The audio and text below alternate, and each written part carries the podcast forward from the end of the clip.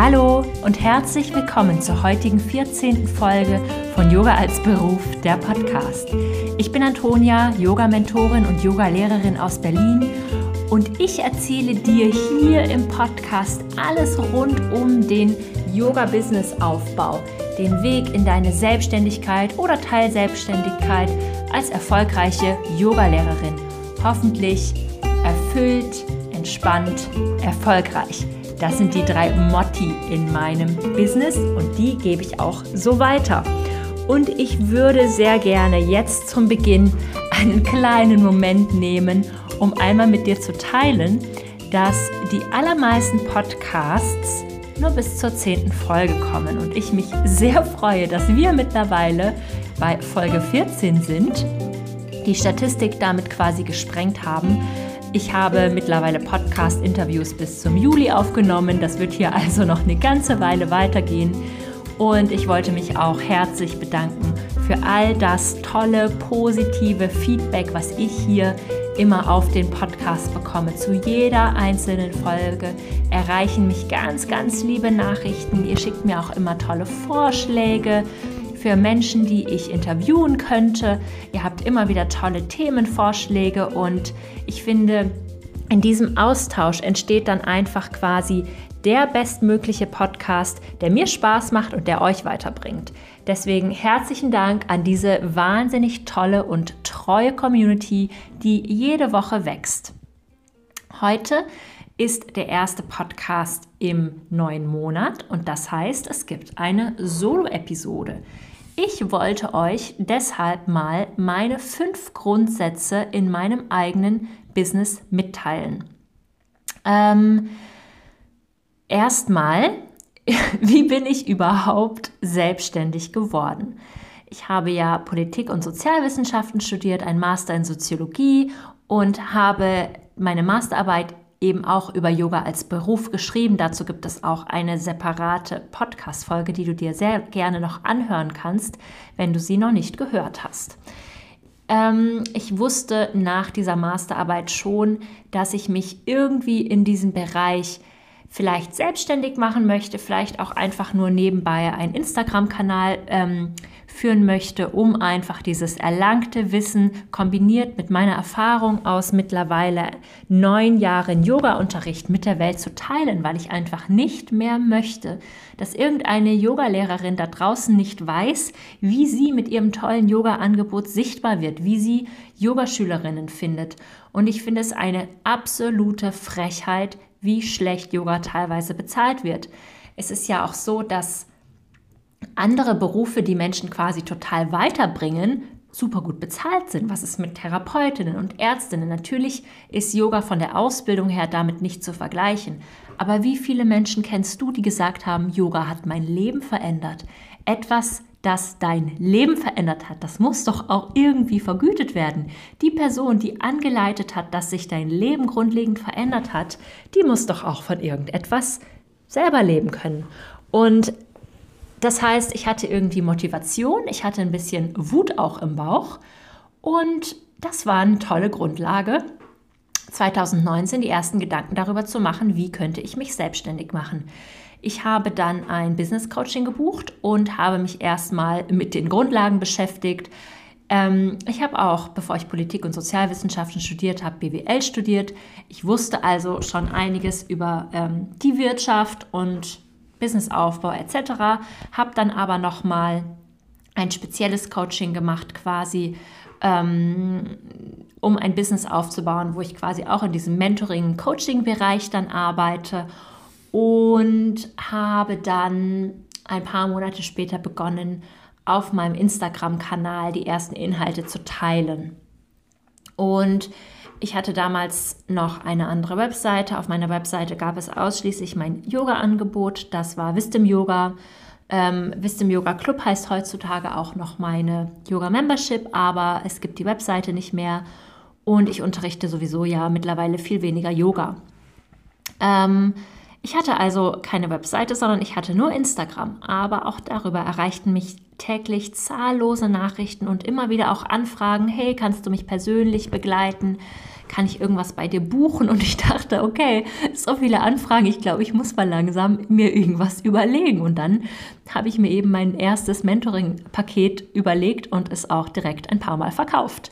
Ähm, genau, das war dann alles so im Laufe von 2020. Ich war nebenbei immer noch angestellt beim Deutschen Roten Kreuz als Referentin und hatte natürlich auch in der Pandemie einfach ähm, sehr, sehr viele Aufgaben und sehr, sehr viel zu tun, hatte auch ein tolles Team und ähm, war mir nicht so sicher, ob ich mich so bald auch davon lösen möchte, weil das irgendwie auch ein toller Job war und mir auch Freude gebracht hat und ich auch nicht genau wusste, ob ich wirklich solo selbstständig sein möchte. Und dann wurde ich mehr gebucht und mehr gebucht und habe dann Ende 2020 beschlossen, okay, das eine oder das andere. Es macht mich wahnsinnig, beides zu machen. Das war einfach stressig ohne Ende, fünf Tage die Woche im Bürojob zu arbeiten und dann noch nebenbei ein Business aufzubauen, zu, ähm, Menschen im Mentoring zu begleiten etc. Und dann habe ich mich ähm, dazu entschlossen zu kündigen und bin seit Januar 2021 komplett selbstständig. So viel zu meiner kleinen Geschichte. Es ist also alles noch gar nicht so lang, aber ich muss sagen, ähm, ich bin sehr froh, dass alles so gekommen ist, wie es gekommen ist. Und ich habe dir diese Geschichte auch deshalb erzählt, weil es gibt meiner Meinung nach keinen Erfolg über Nacht. Den gab es nicht bei mir, den gibt es nicht bei anderen. Und wenn dir das jemand erzählt, dann solltest du ganz genau hinschauen, was diese Person dir vielleicht auch verkaufen möchte.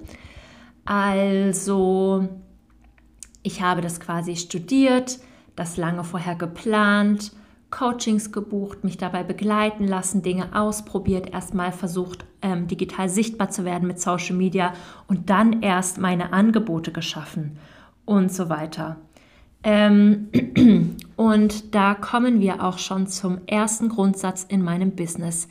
Ich finde, es ist unerlässlich, sich selber immer coachen zu lassen und immer weiter zu lernen ich habe mich schon in verschiedenen Bereichen ähm, coachen lassen und immer mal wieder auch mit Lücken dazwischen, aber finde es einfach total wichtig, dass gerade wenn es irgendwie neue Hürden gibt, neue Herausforderungen oder Wachstum im eigenen Business, dass man dann eine Person hat, die auch noch mal von außen drauf schaut, eine Außenperspektive hat, vielleicht auch schon ein bisschen weiter ist im Business, die einem einfach weiterhelfen kann. Das können Einzelprogramme sein, das können Gruppenprogramme sein. Ich habe beides getestet und man kann sich mittlerweile wirklich für alles coachen lassen. Ähm, ich habe zum Beispiel bei einer Sache gemerkt, ähm, da brauchte ich mal ganz dringend Unterstützung und zwar war das das Thema Finanzen. Ähm, und habe dann eben die Grundlagen über meine eigenen persönlichen Finanzen gelernt. Ich mache meine Steuer komplett selber etc. Und Finanzen sind für mich kein Angstthema. Ich kann gut mit Geld umgehen, ich habe das gelernt, ich verstehe, was passiert, ich habe einen Überblick über meine Konten, über mein privates Konto, mein Businesskonto, ich habe eine vernünftige Buchführung etc. Und das ist einfach ein Empowerment für mich zu wissen, dass ich Dinge einmal gelernt habe. Und das sind Sachen, die lernen wir nicht in der Schule, das sind Sachen, die lernen wir nicht in der Uni. Das sind einfach so spezifische Dinge, die kommen erst später auf einen zu. Und es ist auch nicht so, dass man quasi ein Jahr lang alles lernen sollte und dann mit dem Business starten kann, sondern das ist immer so, ein, so eine Wechselbeziehung aus ausprobieren, arbeiten, Dinge machen, sich dann an eine Grenze stoßen, sich wieder coachen lassen, weitermachen etc. Genau, also immer weiter zu lernen, das ist meine alleroberste Priorität. Ich muss ähm, weiter an mir arbeiten. Es gibt noch so viele Dinge, die ich lernen kann und das ist bei jeder einzelnen Person so. Und ich vertraue auch ehrlich gesagt keinen Coaches, Coachinnen, die sich selber nicht coachen lassen. Alle Menschen, mit denen ich bislang gearbeitet habe, sind auch selber in Coaches, Coach, Coaching-Programme, Entschuldigung. Ähm, genau. Ich lese auch super viele Bücher. Ich lese natürlich auch Romane, aber ich lese auch Businessbücher, Mindset-Bücher, spirituelle Bücher etc. und versuche ständig quasi meinen Geist zu erweitern, zu lernen, neue Perspektiven einzunehmen etc. Ähm, genau, also Punkt 1, sich immer selber coachen lassen, gerade wenn es Herausforderungen gibt. Ähm, Punkt Nummer 2, ähm, ich erlaube mir Fehler zu machen. Ich bin ganz persönlich der Meinung, dass Fehler machen der einzige Indikator ist, an dem ich sehe, ob ich wirklich an etwas arbeite und wirklich in einer Sache drin stecke. Ich kann versuchen, hypothetisch und theoretisch so viel zu lernen, wie es geht, aber wenn ich Dinge dann mal praktisch ausprobiere, dann werde ich Fehler machen. Es gibt nie auf keine Situation im Leben wirklich die perfekte Vorbereitung. Und dass ich Fehler mache, zeigt mir, dass ich eine Sache jetzt mal wirklich teste, mal wirklich ausprobiere, wirklich mache und dass ich mich eben auch traue. Und das ist ja auch ein bisschen, was man in der Startup-Szene so sagt, dass man ganz viele Fehler auch ganz schnell hintereinander machen soll, weil dann eben einfach auch der schnellste Lernprozess passiert. Und ich finde, das ist, da steckt einfach so viel Wahrheit da drin. Und ich möchte auch, dass alle, die sich von mir coachen lassen, aber auch die irgendwie anders mit mir arbeiten, Fehler machen. Fehler machen ist etwas Wunderbares und nichts, weshalb wir uns verstecken müssen oder wofür wir uns schämen müssen, weil es einfach das Allerwichtigste ist, um überhaupt weiterzukommen im Leben und im Business. Wer nicht wagt, der nicht gewinnt. Und wer nicht wagt, macht auch keine Fehler und kommt aber auch nicht weiter im Leben. Und also die absolute ähm, Grundlage im Yoga-Business-Aufbau oder generell im Business-Aufbau ist es, sich zu erlauben, Fehler zu machen. Ihr glaubt nicht, wie oft ich schon irgendwie meine Webseite ruiniert habe, weil ich wieder versucht habe, CSS-Codes einzufügen etc oder irgendwelche Insta-Posts schiefgelaufen sind. Ich habe komische Versprecher gemacht im Podcast. Irgendwie die Technik war nicht perfekt. Ich habe irgendwie Yogastunden gemacht und habe selber nicht gemerkt für zehn Minuten, dass das Internet abgebrochen ist. Ja, aber was bedeutet das? Ich habe mich dahingestellt und habe Dinge ausprobiert und habe Dinge gemacht, habe meine Leistung nach außen gebracht, habe mein Angebot nach außen gebracht und bin besser geworden. Und ich muss auch sagen, ich glaube, das ist nicht mal irgendwie mit den ersten Semestern in der Uni zu vergleichen, wie viel ich jeden Tag lerne durch meinen Businessaufbau, durch mein eigenes Business. Ich lerne und lerne und lerne und ich lerne jeden Tag. Ich liebe das, weil es einfach so viele Aspekte auch gibt im Business und ich nicht von mir erwarte, dass ich alles irgendwie vorher weiß. Ähm, ein Yoga-Business ist ja quasi, ich sage das immer, das sind ungefähr 80 Prozent Magie und die Magie ist dieses Yoga an sich und es ist 20 Prozent Strategie. Und die Strategie ist das, was ich in meinen Mentorings eben auch beibringe. Das ist die Struktur, das Businesswissen, das ist das Yang zum Yin wenn man das irgendwie so ausdrücken könnte. Natürlich sind Yin und Yang nicht im 80-20-Verhältnis zueinander, ihr wisst schon, was ich meine. Aber es ist diese Seite, die wir auch brauchen, wenn wir eben als Yoga-Lehrerin in die Sichtbarkeit gehen wollen mit unseren Angeboten. Ähm, genau, also Punkt Nummer zwei, mir erlauben, Fehler zu machen. Punkt Nummer drei ist, ich bleibe authentisch und verstecke mich nicht. Das hat viele Aspekte, würde ich jetzt mal so sagen. Einerseits ist es so, dass ich denke, dass in einer Personenmarke, im Personal Branding, im solo-selbstständigen Business die eigene Persönlichkeit auch der größte Verkaufsfaktor ist. Es gibt viele Menschen, die vielleicht etwas Ähnliches machen wie ich, aber es kaufen dennoch Menschen bei mir und sie kaufen bei mir wegen mir. Genauso als Yogalehrerin. Es gibt so viele Yogalehrerinnen und Yogalehrer da draußen und dennoch kommen Menschen zu dir wegen dir. Und ich finde, das ähm, sollte man sich immer wieder klar machen. Ähm, wir zeigen uns am besten so, wie wir sind, mit unseren, mit all unseren Seiten. Ich möchte gar nicht Schattenseiten sagen, weil wir sind, wie wir sind, vollständige, wunderbare und komplette Wesen. Und unsere Persönlichkeit und das, was wir im Leben eben auch schon gelernt und mitgenommen haben, ist ein riesen Verkaufsfaktor im Business. Aber nicht nur das. Durch das, was wir sind und das, was wir gelernt und mitgenommen haben, definiert sich in den meisten Fällen auch unsere Nische und wir können viel empathischer auf unsere Zielgruppe zugehen. Authentisch bleiben ist aber nicht nur in dieser Hinsicht wichtig, sondern auch, weil authentisch zu bleiben und zu agieren und zu arbeiten eben auch heißt, dass wir unsere Werte vertreten.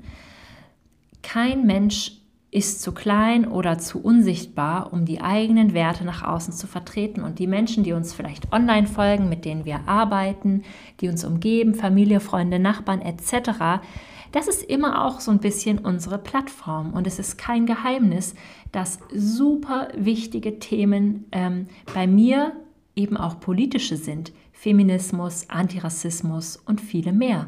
Und ich werde mich damit nicht verstecken. Und die Menschen, die mit mir zusammenarbeiten und die mit mir im Mentoring sind oder die in meine Yogastunden kommen, die wissen das und denen ist das auch wichtig, dass ich diese Person bin, die das eben genauso nach außen zeigt. Also versteck dich nicht, bleib authentisch, sei die Person, die du bist, zeig dich nach außen mit deiner vollen Persönlichkeit. Auch wenn es vielleicht manchmal ein bisschen beängstigend ist, ich sage dir auf lange Sicht, hebst du dich damit von der Masse ab. Ähm, also Punkt Nummer drei, authentisch bleiben. Punkt Nummer vier ist, ich wahre meine eigenen Grenzen. Dieser Punkt hat sehr verschiedene Aspekte, würde ich sagen. Das bedeutet einerseits, dass ich Pausen mache. Es bedeutet andererseits, dass ich Nein sage. Es bedeutet auch, dass ich mir Auszeiten und Urlaube nehme und auch in meinem Kalender quasi vorplane. Mein Business richtet sich nach mir und nicht ich mich nach meinem Business. Mein Kalender ist nicht jeder Person immer freigestellt und es gibt auch nicht ständig irgendetwas, ähm, was man buchen kann und es sind auch nicht alle Termine ständig frei. Das ist ja schließlich auch mein Leben und ich kann mich nicht von außen da irgendwie bestimmen lassen. Die ein, eigenen Grenzen wahren bedeutet auch, dass ich nicht mit jeder Person zusammenarbeite, die mit mir zusammenarbeiten möchte. Da sind wir wieder beim Thema Werte. Also die eigenen Grenzen, das ist ein Aspekt, der, ähm, ja, der ist schon auf jeden Fall ein ganz großer und ganz wichtiger Aspekt, passt irgendwie auch zu den anderen. Die eigenen Grenzen wahren bedeutet auch, dass ich zum Beispiel Aufgaben abgebe, mit denen ich überfordert bin oder die mir absolut nicht liegen oder die mir überhaupt keine Freude machen. Es bedeutet auch, dass ich Aufgaben abgebe, weil ich vielleicht ansonsten meine eigene Energie erschöpfe. Also die eigenen Grenzen wahren ist ein ganz, ganz, ganz großer Faktor im Business, natürlich auch immer im persönlichen Leben. Da kann man es sich vielleicht ein kleines bisschen besser vorstellen. Aber Coaching, Mentoring etc., auch Yoga unterrichten, sind ja erstmal quasi Dienstleistungen, aber das heißt dennoch nicht, dass man ständig für alles zur Verfügung stehen muss. Auch als Yogalehrerin solltest du definitiv deine eigenen Grenzen wahren.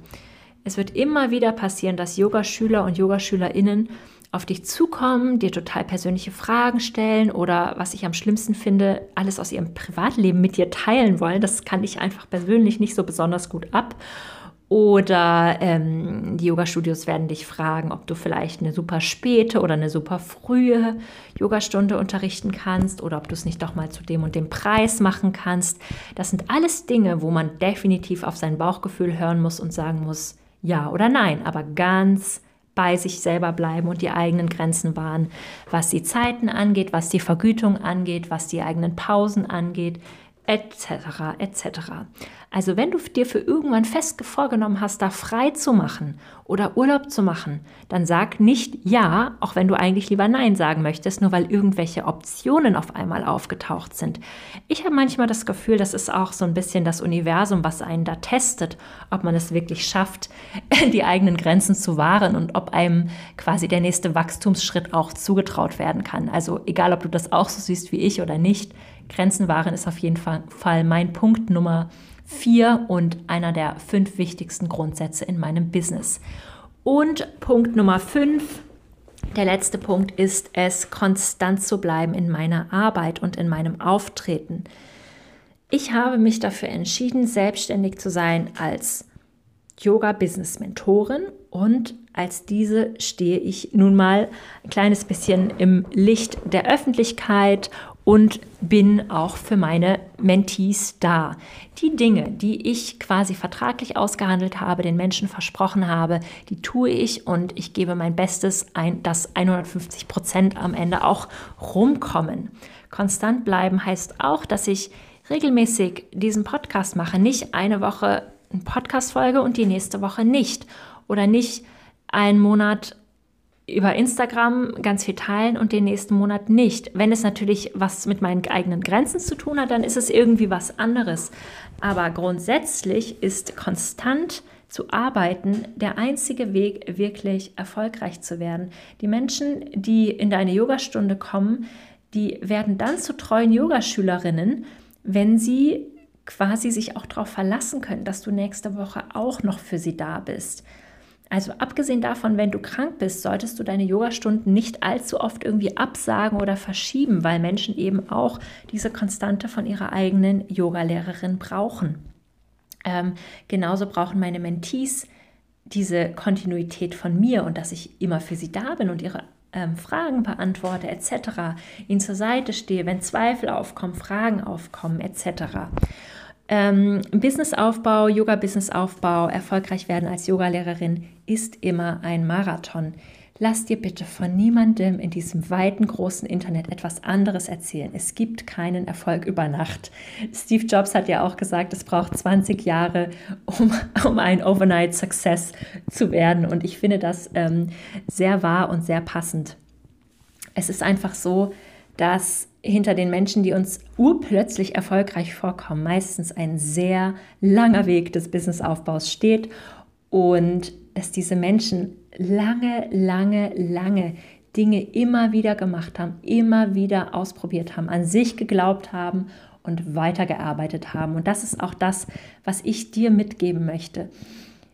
Ich glaube fest daran, dass jede Yogalehrerin da draußen, die erfolgreich sein möchte als Yogalehrerin. Und Erfolg kannst du für dich selbst definieren. Erfolg ist vielleicht, dass du davon gut leben kannst. Wirtschaftlich gesehen, energetisch gesehen. Erfolg ist vielleicht, dass du bekannter wirst. Erfolg ist vielleicht, dass du dir ein flexibles, ortsunabhängiges Leben ermöglichen kannst. Was auch immer dieser Erfolg für dich bedeutet, du kannst es erreichen. Du kannst es nur nicht über Nacht erreichen. Die Personen, die dranbleiben, weiter Dinge ausprobieren, an sich arbeiten, an ihrem Angebot arbeiten, an ihrer Positionierung arbeiten und nicht aufgeben, das sind die Menschen, die auch auf lange Sicht erfolgreich werden.